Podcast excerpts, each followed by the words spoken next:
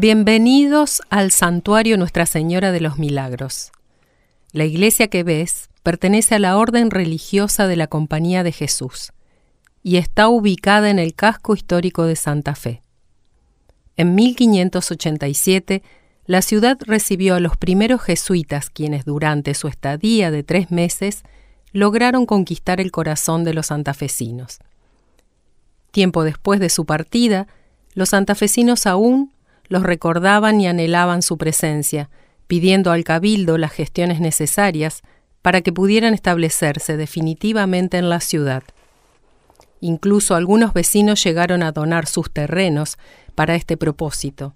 Se trataron de solares ubicados frente a la plaza principal. Estos esfuerzos dieron su fruto en 1609, cuando llegaron los primeros jesuitas para radicarse en la ciudad, construyendo en 1610 su iglesia y colegio, que sería el primer colegio jesuita del país, conocido actualmente como el Colegio de la Inmaculada Concepción.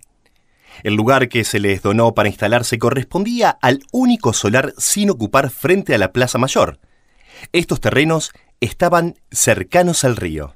Entre 1650 y 1660, la ciudad se trasladó desde su sitio fundacional, hoy Callastá, a su emplazamiento actual, ya que necesitaba una posición geográfica estratégica para las rutas comerciales entre Buenos Aires y Asunción, y entre Buenos Aires y Córdoba. Esta última permitía conectar las rutas a Cuyo y al Alto Perú.